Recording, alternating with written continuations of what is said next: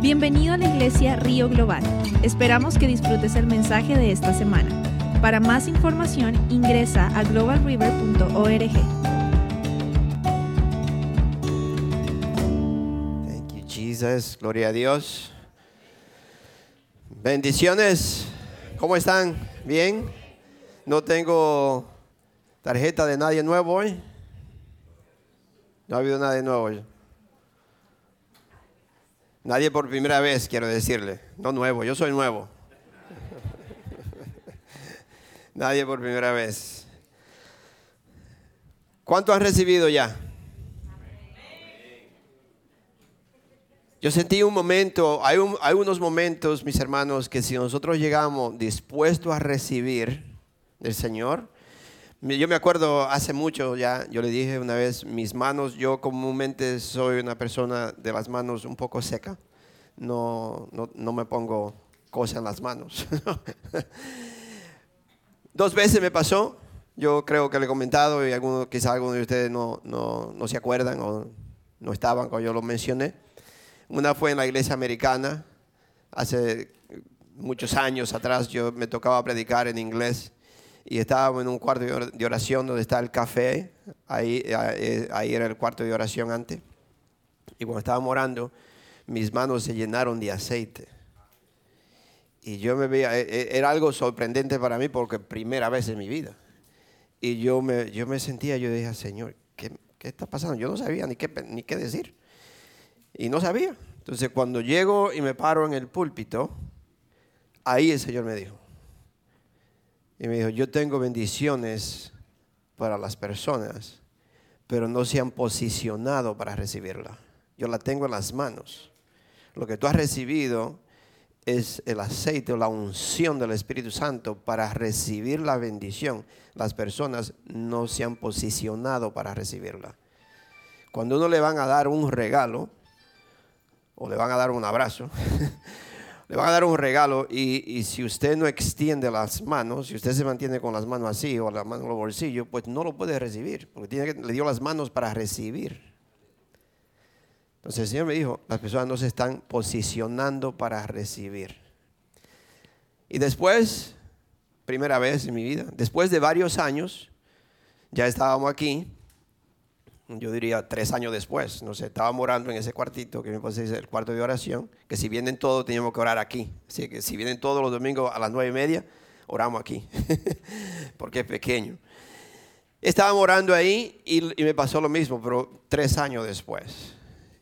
Y, mis manos llenas de aceite. Y ya yo tenía un poquito de entendimiento, ahora yo, Señor, tú a bendecir. Y, él- y también cuando yo vine el Señor, lo mismo me dijo, yo tengo las bendiciones para el pueblo de Dios. Pónganse en posición a recibirlas. No me dijo, no están en posición, dice, pónganse en la posición y las reciben. Y no me acuerdo ya hace varios tiempos que pasó ese día. Pero hoy, en una de las alabanzas, yo sentí la presencia de Dios y el Espíritu Santo que en verdad está diciendo, ponte en posición para recibir. Ese no es el título de la predicación, sino que eso me estaba diciendo el Señor, pónganse en la posición para recibir, porque Dios quiere derramar bendiciones sobre sus hijos, pero nosotros estamos como un poquito eh, eh, desconfiados, no estamos confiando. You como por ejemplo, cuando una persona le dice, te quiero dar un abrazo, y te viene, like, ok, you know, I don't know. ¿Qué, qué está pasando aquí? No, eh, póngase en la posición de recibir, porque Dios quiere bendecir a sus hijos. Dios tiene las bendiciones en sus manos para sus hijos, pero ti- tiene que tomar la posición para recibirlo, ¿ok? Yo no soy profeta. Creo que hasta el título de pastor muchas veces me queda muy grande. Yo pienso que siempre yo he sido más ah, misionero, ah, no misionero, perdón, evangelista, que otra cosa. Entonces un pastor es como mi esposa que le, suaviza y le, y le dice todo esto. Yo le, digo, cambie o si no, cambie. Am, Pero sí, sí sentí algo muy, muy fuerte cuando vino la pastora Arlene, que aquí el pastor Jesse y la pastora Arlene son pastores. Yo sé que no, no andan mostrando un título para que todo el mundo lo vea, pero tienen un llamado de Dios y han sido, han sido líderes. Pero cuando ella vino y dijo aquí hay personas que necesitan un abrazo, ah, que fue, fue una confirmación de Katie, yo también sentí lo mismo.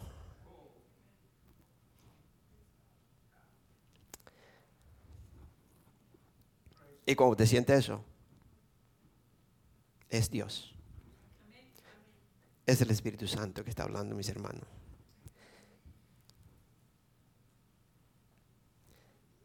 Y tenemos que poner atención. Tenemos que poner atención, porque ya es tiempo que el pueblo de Dios ponga atención a lo que Dios está hablando.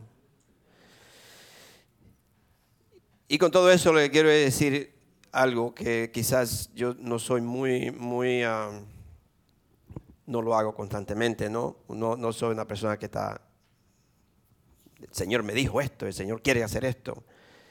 Pero cuando usted siente eso, cuando usted siente en su corazón algo, especialmente cuando estamos en la presencia de Dios, es casi seguro que ni es mío, ni es del enemigo es Dios que quiere sanar el corazón de alguien. Es Dios que quiere tocarle. Es Dios que está diciendo, yo soy tu Padre. Yo quiero sanar tu corazón. Yo quiero ver de nuevo una sonrisa en tu, en, tu carita. Yo quiero ver de nuevo un gozo en tu cara. Yo quiero ver de nuevo eh, que tú me alabas, que tú en verdad está, te goza en mi presencia, que tú te deleita estar en mi casa. So, con todo esto, yo no quiero, como dicen en inglés, I don't want to embarrass anybody, but I have somebody, hay alguien aquí que yo tengo que, que decirle lo que lo voy a decir, so, no quiero que se vaya a sentir eh, con, pena, sino que sea el Señor que lo haga. ¿Cómo te llamas? Sí, perdón que yo sé que ustedes me dieron la tarjeta, pero no, no, no me acuerdo de tu nombre. Francis y... Verónica. Verónica, yo sentí tan fuerte en mí, cuando, especialmente cuando vino la hermana Arlene, que Dios quiere sanar tu corazón. Dios quiere que tú te rindas totalmente a Él y confíe en Él y que tú le digas, Padre Santo, mi corazón es tuyo. Han habido heridas, han habido dolores que ha hecho, ha habido como si fuera un receso en tu vida. Pero Dios quiere decir, ya es tiempo. Yo soy tu Padre. Yo quiero sanar tu corazón. Yo quiero, Dios quiere ver esa sonrisa, ese gozo, esa alegría en ti de gozarte en la presencia de Dios. Y aquí va mi esposa, le voy a decir, yo quiero que mi esposa te dé un abrazo. Un abrazo de una mamá.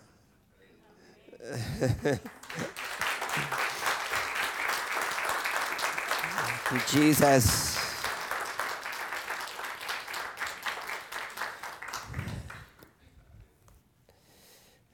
Comúnmente nosotros, yo sé que la hermana Arlene y, bueno, nosotros abrazamos y ok, todo eso está bien, pero un abrazo de una mamá, yo creo que muy poderoso, yo sí que un abrazo de un padre también, de un papá.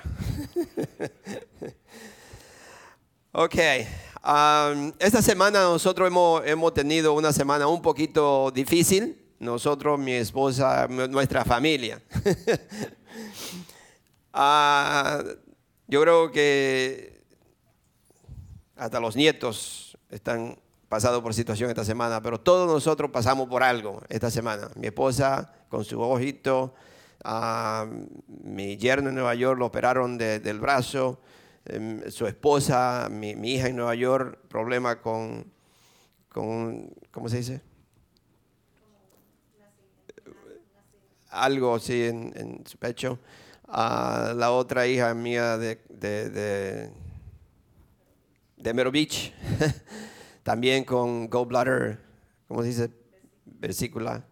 Ah, la otra hija mía aquí también estaba enferma con su nieto, con mi nieto. Y hasta yo me quise enfermar. Pero en el nombre de Jesús no hay, no hay ninguna, ninguna, nada que me alcance porque yo ando corriendo y a mí no me alcanza ninguna cosa. Yo no agarro nada que no me gusta. Así que mi esposa me, llenó de, porque un poquito que me dé, mi esposa tiene todos los remedios que pueden haber en Wilmington. Ella saca de todas partes. Ahí yo no sé cómo le hace, pero tiene como cinco diferentes té y, y, pastilla esta y, este para esto y este para aquello y este y no hombre. Y yo no sé si me sanaron las oraciones o las pastillas o la cosa, pero algo, algo me mantuvo, me mantuvo bien eso. Yo le quiero dar crédito a las oraciones. Amén, gloria a Dios. So, gracias a Dios que no me, no me he tenido que acostar, me ha dado fiebre, pero yo sigo adelante. Amén. Hacerle, hacerle guerra al enemigo de que no puede parar a los siervos de Dios. Amén. Vamos al libro de Josué. Jesus, gloria a Dios. Josué 14. Hay una historia aquí que me, hizo, ah, no me hizo, sino que al leerla, pues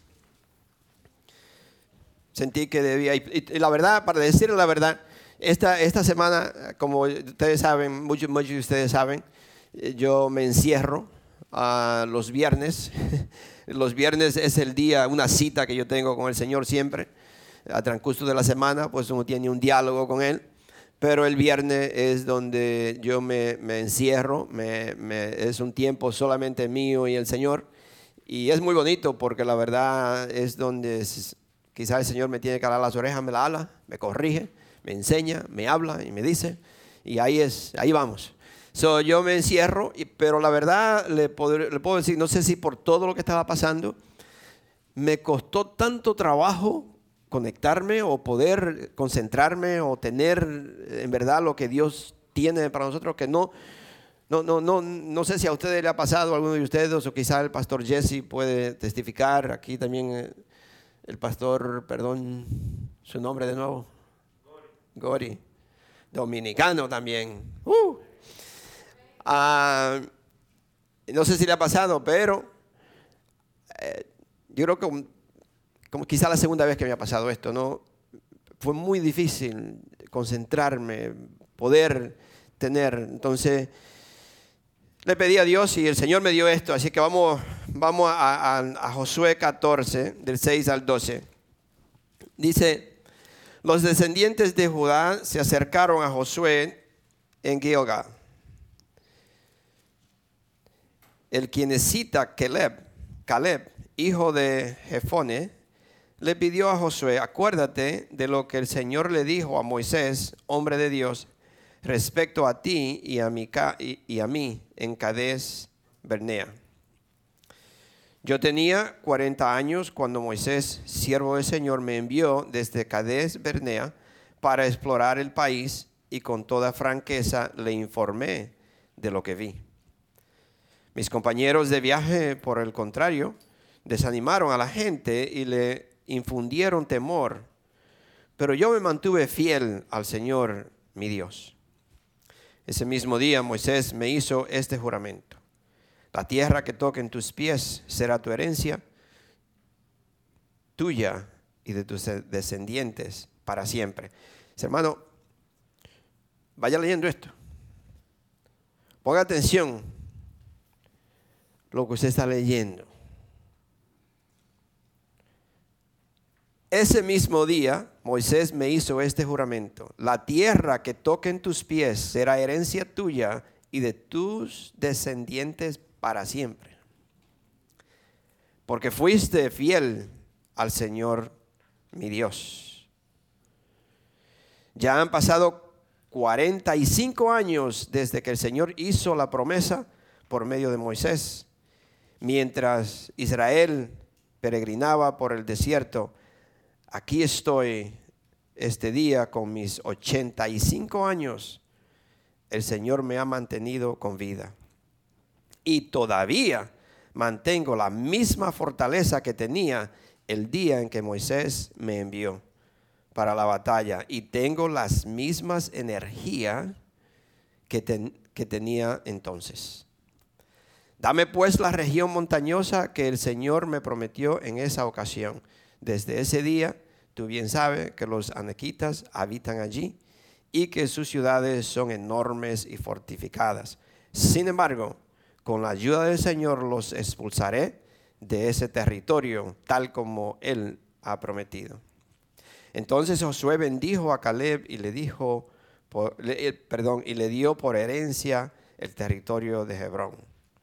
A partir de ese día, Hebrón ha permanecido al quien ha pertenecido, perdón, ha pertenecido al que necesita Caleb, Caleb, hijo de Jefone, porque fue fiel al Señor su Dios de Israel. Hebrón se llamaba originalmente Kiriat Arbat porque Arba fue un importante antepasado de los anaquitas. Después de todo esto, el país se vio libre de guerras. Le iba a ir hasta el 12 y terminé. ¿Acaban de escuchar lo que hemos leído? Nosotros pensamos muchas veces que lo que uno lee en la palabra de Dios ya no existe, que eso fue en el tiempo pasado, que eso fue para otra gente y que ya esto no es para nosotros. El título de la predicación de hoy es que todavía hay gigantes. ¿Sí o no? Todavía hay gigantes. Yo no sé los gigantes, los gigantes suyos quizás no son los míos. Pero todos enfrentamos situaciones en la vida que eso puede ser un gigante donde me está impidiendo que yo tome la posesión el territorio que Dios me ha dado, me ha prometido.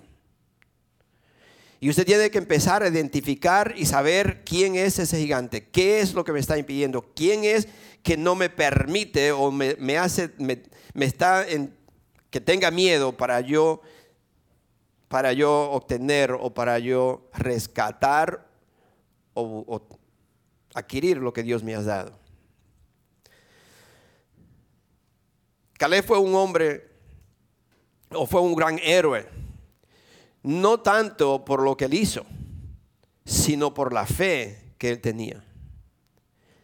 Yo prefiero que la gente nos conozca a nosotros como grandes héroes, no por lo, por lo que hemos llegado a obtener o a tener o a hacer, sino por la fe que tengo. Y hay muchos de ustedes que tienen esa fe. Aquí hay una persona que le, detectaron cáncer, un americano, le detectaron cáncer cinco años atrás y le dijeron no tiene más de seis meses para vivir. Los médicos. Todavía, hace cinco años todavía sigue viviendo toca la guitarra, canta de vez en cuando. Ellos creyeron las promesas de Dios. Por las heridas, por las llagas de Cristo, yo soy sano. Nosotros declaramos lo que Dios dice, no lo que los médicos tienen en diagnóstico de médico. Yo soy un hijo de Dios y Dios, yo declaro sanidad para mi cuerpo. Y el día, el día que yo me tenga que ir, no lo decide el médico, ni la medicina, ni la enfermedad. El día que yo me tengo que ir, lo decide Dios porque está escrito en la palabra de Dios. La palabra de Dios no hay enfermedad, no hay nada que me pueda llevar primero antes que Dios diga, porque está escrito. Si está escrito, está escrito. Así que no, no vamos a creer un reporte negativo. Por eso fue que ellos, estas personas no pudieron entrar, por eso mismo recibieron un reporte negativo y solamente Caleb y Joshua dieron un reporte positivo. Y ellos recibieron las bendiciones, los otros tuvieron que pasar muchísimas cosas un hombre, un héroe, no tanto por, lo que, por las victorias que tuvo, sino por la fe que él tenía. Él vio ciudades grandes y estas ciudades eran habitadas de gigantes, pero él confiaba en Dios. Confiaba en Dios. Él sabía que Dios iba, lo iba a ayudar, que Dios iba a ayudar a su gente a conquistar esa tierra. Ahora que veo a, a Rosy, Rosy tuvo un bebé que está muy bonito, está grande ya, ya pronto camina, hermana Rosy. Ese niño nació de una libra. Una libra cuatro onzas. Ni cinco meses todavía tenía, ¿no? Cuatro meses. Y si lo hubieran visto, ¿cómo uno podría pensar que ese niño todavía, pero la fe y la confianza en Dios y Señor, este, este niño es tuyo, este niño es, tú lo formaste, yo tengo fe, Señor, y el sacrificio de la mamá de todo el tiempo estar allí, de, todo eso tiempísimo en el hospital y dándole de comer, dándole y ahí, y el niño ya está en la casa. Ya tiene como 15 libras, ¿no? ¿10? Casi 16 libras ya tiene. Amén. La fe en Cristo, la fe en Cristo, confiar en el Señor. El 100% no es que confío si lo salva. No, yo confío, Señor, en ti, aún no, no salga. Yo confío en ti si me tiran en el horno como si no me tiran. Yo confío en ti, aunque me pongan en los, la, la cosa de los leones. Yo confío en ti, porque Él es mi Dios es confiar en Él, es fe en el Señor, no importa la situación que yo esté pasando. Son gigantes que llegan a la vida. Todavía hay gigantes, mis hermanos. ¿Se está pasando por algún gigante? Nosotros tenemos gigantes que tenemos que vencerlo diario, porque todos los días hay algo diferente. Todavía hay gigantes. So, este hombre dependía de Dios su fe, su fe, por su fe, Dios le prometió a él, le promete darle esta tierra como herencia. 45 años después, él recibe esta herencia. Muchos de ustedes, muchos de nosotros, hemos perdido la herencia porque pensamos que ya no viene. Y ha habido un receso en ese tiempo y no sabemos que es una preparación que Dios está haciendo en mi vida para que yo reciba la herencia. Ustedes han escuchado, ¿no? Que a un menor de edad, que una persona mientras todavía es, es pequeño o una persona no muere, no le pueden dar la herencia. Entonces nosotros muchas veces tenemos que pasar por un receso, por un tiempo de vencer varios obstáculos en nuestras vidas para yo poder llegar a tener la herencia que Dios tiene para mí, para yo poder entrar a esa tierra prometida. Y yo, eh, como le digo, yo no soy, pero Pastor Jesse, yo, yo siento, sentía, cuando estábamos en todo eso, que eh, ustedes han pasado por un receso, han enfrentado gigantes, han enfrentado guerras y le han hecho la guerra al enemigo y ha habido un receso porque es una preparación que Dios está haciendo para, para que entren a un territorio donde Dios le, lo ha elegido. Pero es una preparación que viene. Entonces ese receso no ha sido de, de pérdida de tiempo. Ese es un receso y Dios lo está, lo está formando para que entren al lugar de una de, donde Dios lo tiene para que ustedes sirvan a Dios como Dios quiere que lo hagan.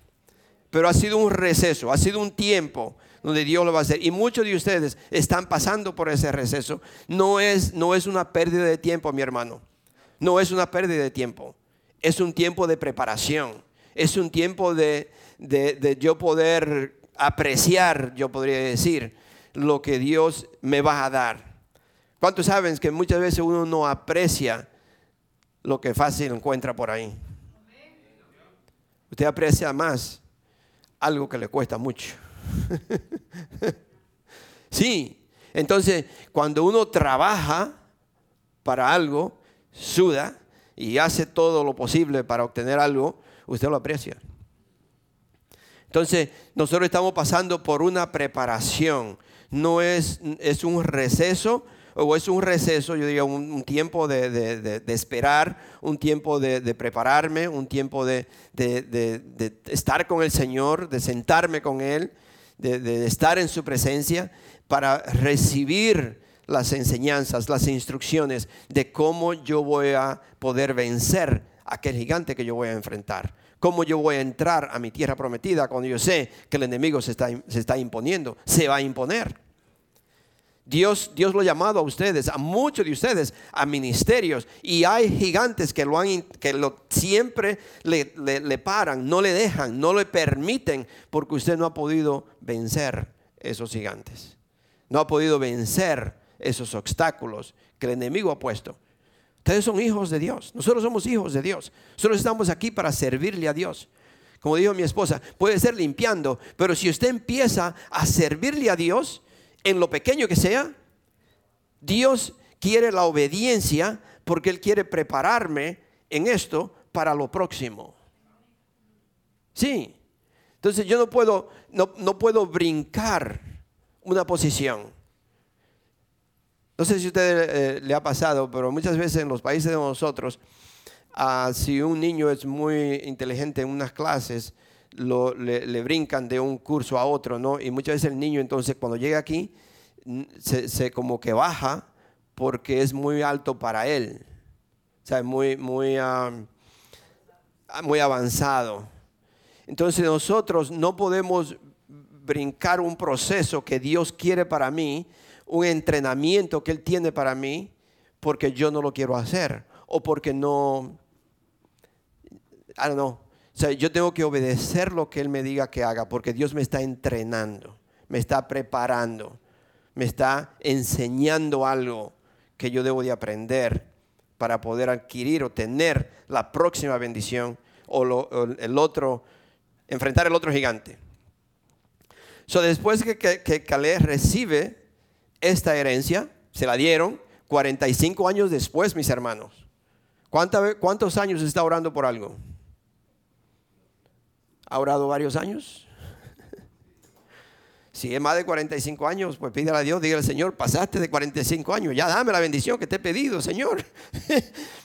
Pero si no ha llegado a 45 años, sigue esperando porque Dios, Dios es un Dios fiel y Dios cumple sus promesas. Y Dios no, pone no lo pone a usted a orar por algo para ahí, para que nada más salga usted, eh, como dice, hablando tontería. No, si usted ha orado por algo, si usted le ha pedido a Dios, cuéntelo como que ya está hecho, porque Dios cumple sus oraciones. Dios cumple sus promesas. Por ejemplo, Él dice, tú y tu casa serán salvos, tú y tus hijos serán salvos. La promesa es para ti y tu descendencias para siempre. ¿No lo leímos aquí? Aquí lo dice, ¿no? Dice, este mismo día Moisés me hizo este juramento en el versículo 9 de, de Josué 14. Ese mismo día Moisés me hizo este juramento, la tierra que toquen tus pies será herencia tuya y de tus descendencias para siempre, porque fuiste fiel al Señor mi Dios. Si Dios dice en su palabra que tú y tu casa, tú y tus hijos serán salvos, ¿por qué que cuando vemos un hijo que está en droga o que está preso o que cometió algo feo, pensamos, Dios se equivocó. Ah, yo, eh, yo no veo que, esto es cierto, porque si es cierto lo que la Biblia dice, entonces mira lo que ha pasado. Usted no sabe lo que Dios está haciendo. Dios está preparando. Dios está preparando a la persona para que pueda, cuando reciba la bendición que va a recibir, sepa lo que ha recibido. Que pueda en verdad honrar a Dios que puede en verdad entender que es una bendición de Dios y que Él va a poder sostener o, poder, eh, eh, eh, ¿cómo diríamos?, entender lo que tiene. Porque muchas personas no entienden lo que tienen y al no entender lo que tienen, lo derrochan, lo pierden, no saben usarlo. Y nosotros, con la bendición que Dios nos da, es para nosotros y nuestros hijos. Eso es creerlo. Pero ¿sabes qué? Que todavía en esa tierra prometida habían gigantes. ¿Han enfrentado gigantes después de ser cristianos? ¿Han tenido que pelear? Sí, entonces siempre, siempre hay gigantes, siempre hay obstáculos, siempre hay cosas en nuestras vidas que nosotros tenemos que seguir venciendo, seguir derrotando, seguir para nosotros poder llegar a ese nivel. Al nivel que el Señor nos ha llamado. Pero ¿sabe qué? Que, eh, eh, Caleb, Caleb, Caleb, Caleb no, no flaqueó en su fe. Ahí es la diferencia de nosotros. Aún él sabiendo que habían gigantes en ese lugar, él dijo, Dios me ha prometido y con la, y con la fuerza que Dios me ha dado y con la ayuda de Dios, yo sé que yo lo puedo vencer. Mis hermanos, y eso es lo que nosotros tenemos que decir. No importa lo que venga. Yo me he enfermado, pero en el nombre de Jesús yo soy sano. Yo le digo, yo no me enfermo. La verdad es que le doy gracias a Dios que a mí casi mente ni una gripe me da. Pero ah, esta semana, el miércoles, salí de aquí y me sentía una pequeñita como cuando se le seca la garganta, pero algo pequeñito. Y nada, me fuimos y llegamos a la casa, el otro día mi esposa la iban a operar, ya el otro día me sentía como que me dolía la piel, especialmente la piel.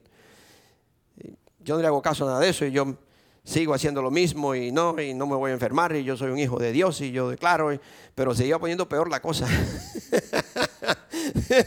sí, porque no era que usted dijo eso y se le fue, sino se iba poniendo peor y me sentía más mal todavía, hasta con calor y me dio un frío el otro día, pero frío y estaba caliente y me tuve que poner una camisa, pero así yo dije, no, yo no me voy a acostar. Yo soy un hijo de Dios y Dios me ha sanado y me fui afuera y me puse a cortar, a podar todos los arbolitos que tengo afuera y en el nombre de Jesús yo no me voy a acostar. Yo soy un hombre de Dios, yo soy, esto no me va a costar a mí. Y empecé, y aquí estoy.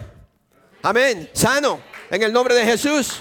No, no, no. Nosotros no nos podemos dejar vencer por, por mentiras de Satanás. Sabiduría en todo, claro. Pero debemos de, decir al enemigo, tú no tienes fuerza en mi vida porque Dios está conmigo. Dios ha vencido. Dios, Dios me ha sanado. al igual que Caleb, nosotros debemos que tener, tener fe y confiar en Dios. Serle fiel a Dios. Confiar en Dios. Siempre. Siempre, siempre. No solamente ¿Se acuerdan al principio cuando nosotros venimos al Señor? Cuando, oh, yo confío en Dios. Oh, y que Dios, uno está enamorado de Dios y todo le va bien. Y oh, qué bonito es Dios. Oh, no sabe, hermano, qué bendición yo he recibido. Y Dios me ha dado. Y Dios, mira que esta semana yo no tenía para pagar la renta y alguien me pagó la renta. Oh, qué bueno. ¿Qué pasa el mes que viene cuando no tienen nada y nadie le da nada? Sí, porque es así. ¿Qué pasa entonces? Ya no, hoy, ¿qué pasó? Dios, no sé, Señor, no. No, no, no, mi hermano. Es confiar. En este país, yo lo he dicho varias veces, en este país no hay mucha fe. No, aquí no hay mucha fe. Porque aquí la fe está en el trabajo, en el dinero, el carro, Aquí la fe es que usted sabe que usted vaya a trabajar y la semana que viene, el viernes o lo que sea el día, ahí le pagan su cheque y usted... Eso no es tener fe. Fe es no tener nada, ni, ni de dónde agarrar nada. Y Dios provee. Yo le he dicho, yo le digo, en, Santo Domingo había una señora que, que, nos cuidaba antes, cuando mi papá y mi mamá vinieron a los Estados Unidos, y ellos vivían en mi casa y después se mudaron. Yo lo visitaba cuando, yo iba. Y una vez ella me cuenta y me eh, fui a visitar una casita pobrecitita, vivían. Y pegadito de un pueblito chiquito, pero la calle, no hombre, los carros pasaban por aquí y la puertecita aquí, pegadita de la calle. Y una puerta de esa que es mejor que no tuviera puerta porque se ve todo para adentro. Anyway. so, anyway, el, esposo de ella tuvo un accidente en un jeep que se, se, se, se volteó y ya eran grandes, ya eran viejitos, y se rompió una, un, un, brazo, la costilla, anyway, estaba acostado, tenía una hamaca. Y ella se levanta ese día y yo no me acuerdo el nombre de ella, pues le decían la negra, siempre a la negra, so, prieta, en inglés, en español le decían siempre prieta. So, se levanta un día y el esposo con un brazo roto, con la costilla rota, no puede hacer nada. Y ella se levanta y va a la cocina, un ranchito, y tiene media libra de frijoles. Sin nada. no tiene sal, no tiene aceite, no tiene arroz, no tiene nada. Eso me contó ella. Ella me lo dijo a mí. Nada, nada, solamente la bichuela. Y abre la, la bichuela y le dice, la pone en, la olla y le dice, ella me dijo que dijo, dice, Padre Santo, yo no tengo nada. ¿Cómo yo me voy a hacer? Pero estos frijoles que tú me has dado, yo lo bendigo. Y yo te doy las gracias por lo que tú me has dado. Y lo pone. Como ni media hora viene un joven, un poco alto, bien vestido. Y ella está en la puertecita, viene caminando y le dice, señora, ¿tiene un vaso de agua que me pudiera dar? Y le dice ella, mira, perdóname, yo te puedo dar agua, pero es de la llave, porque yo no tengo nevera y no es fría. Sí, sí, sí, está bien, no se preocupe. Que voy, voy un camino largo y, ok, le da el vaso. Se lo toma, se va. Dice, como una hora después, o menos de una hora, llega un muchacho joven, jovencito, unos 12, 13 años, con dos bolsas, así.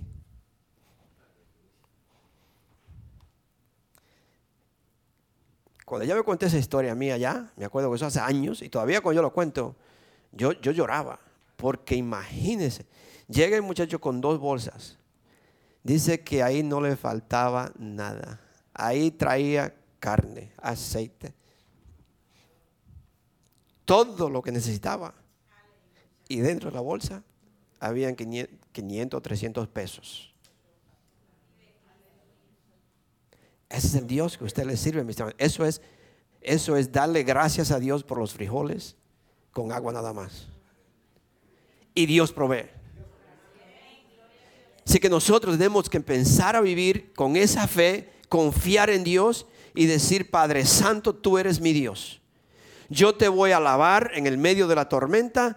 Yo te voy a adorar, no importa lo que venga, porque yo soy un hijo, soy una hija de Dios. Y Dios está conmigo. Dios no me abandona. Dios nunca me deja solo. Dios provee para mí. ¿Qué dice la palabra de Dios? Que por la noche quizás, ¿qué es lo que hay? Hay llanto. Y por la mañana hay gozo. Así que la oscuridad puede ser que uno se sienta un poquito triste, pero Dios dice, no te preocupes, que por la mañana hay bendición para ti. Espérate, no te rindas, que viene la bendición para ti. Eso no es solamente al principio cuando todo va bien, sino todo el tiempo a través de lo largo de la vida, nosotros siempre tenemos que adorarlo a Él.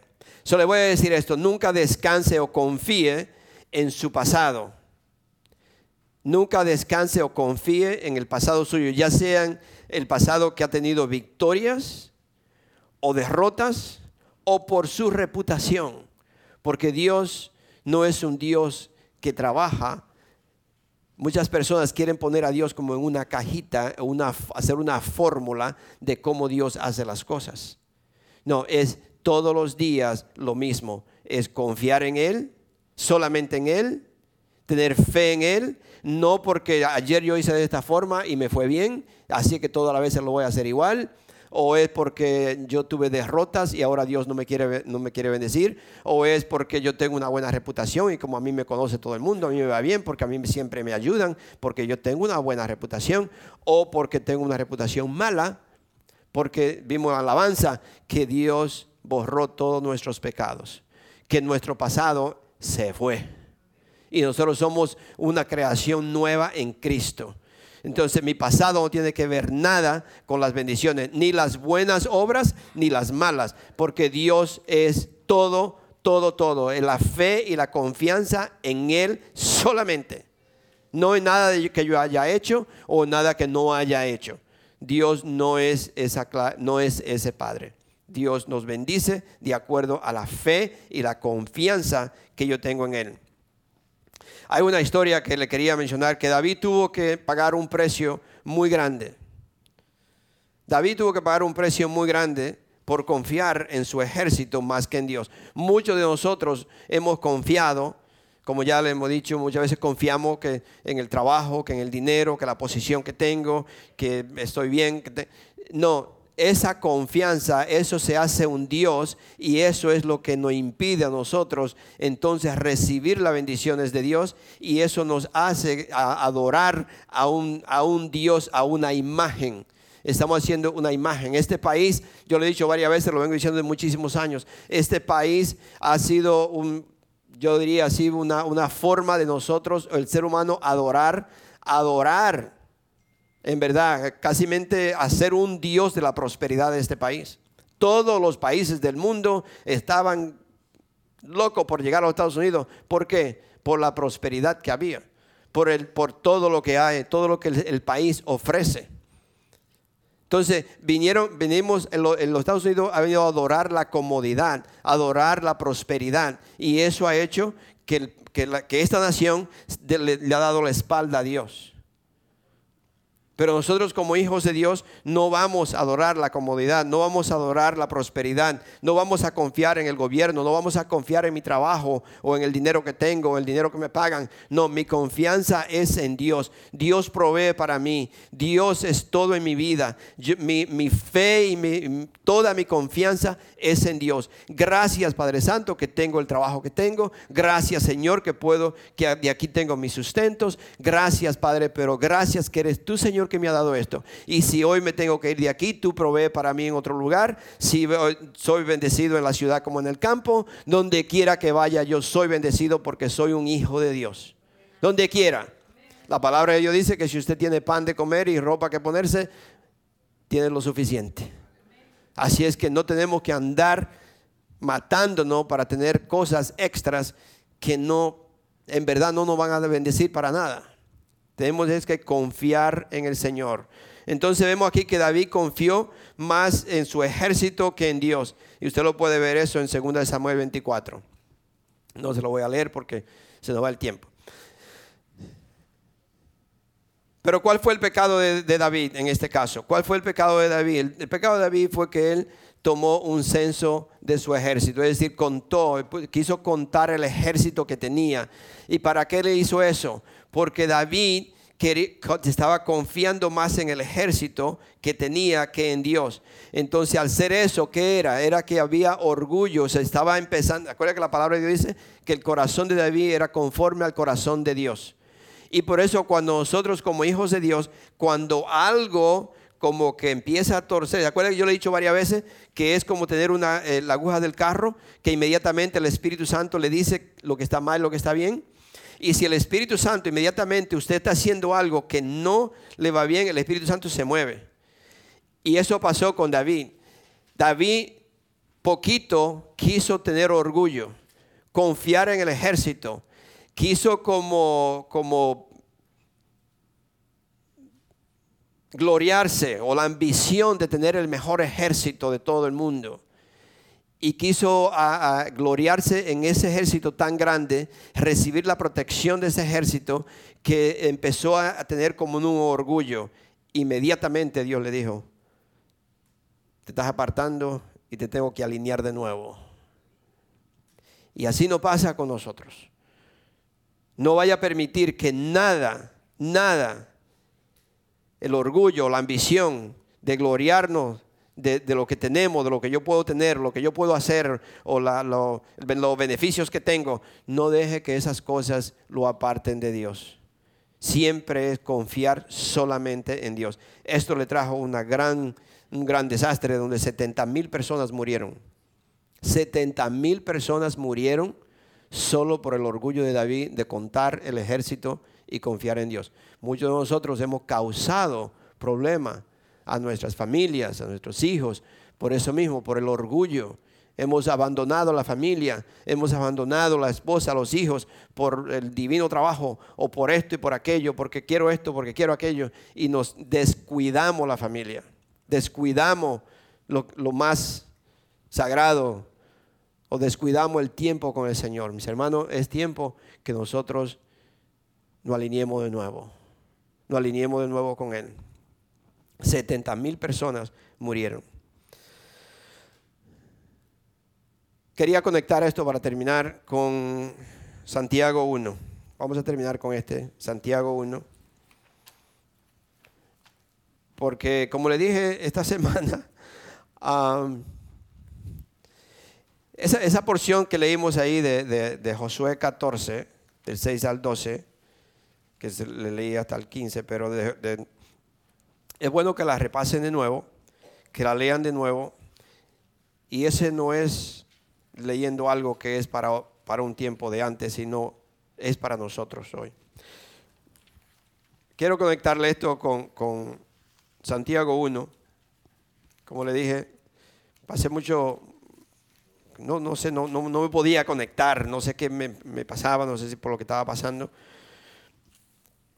Y casi que el Señor me iba a cambiar el, el mensaje. Entonces le quiero leer Santiago 1 del 19 al 27. Entonces, en español aquí dice que hay que practicar, perdón, hay que poner en práctica la palabra. todo creyente, todo creyente, todo el cristiano, si nosotros que estamos aquí somos cristianos, todo el creyente must. ¿Qué, ¿Cómo es? ¿Qué se dice en, en español? Must. Debería. Debería, tiene. You have to. you must. Tiene que hacerlo. No es que usted lo puede no, no, tiene que hacerlo. Todo cristiano, todo creyente tiene que obedecer la palabra de Dios. No solo escucharla. Es que si usted está en esta iglesia y usted es cristiano, si usted se ha llamado un hijo de Dios, usted tiene que obedecer la palabra de Dios. No que yo le digo, sino Dios lo dice. Dice, mis queridos hermanos, 19 al 27, dice, queridos hermanos, Tengan presente esto. Todos deben estar listos para escuchar y ser lentos para hablar y para enojarse. Pues la ira humana no produce la vida justa que Dios quiere. Por esto, despójense de toda inmundicia y de la maldad que tanto abunda para que puedan recibir con humildad la palabra sembrada en ustedes, la cual tiene poder para salvarles la vida. No se acontenten solo con escuchar la palabra, pues así se engañan ustedes mismos. No se acontenten, mis hermanos, con usted solo, perdón. Así dice, no se contenten, ¿ok? No se contenten solo con usted venir aquí los domingos. No se contenten solo con usted venir si viene los miércoles. No, mis hermanos. Yo tengo que escuchar la palabra de Dios y hacer lo que está diciendo. Porque si la escucho y no hago nada, usted lo está haciendo, está perdiendo el tiempo. No se contenten solo con escuchar la palabra, pues así se engañan ustedes mismos. Llévenla a la práctica. ¿Qué es practicar? Sí, pero es algo que usted no practica hoy y ya es diario, es practicarlo, es vivirlo, es todo el tiempo. ¿Ok? Hacerlo todo el tiempo. Practic lleven a la práctica. El que escucha la palabra pero no la pone en práctica es como el que se mira el rostro en un espejo y después de mirarse se va y se olvida enseguida de cómo es.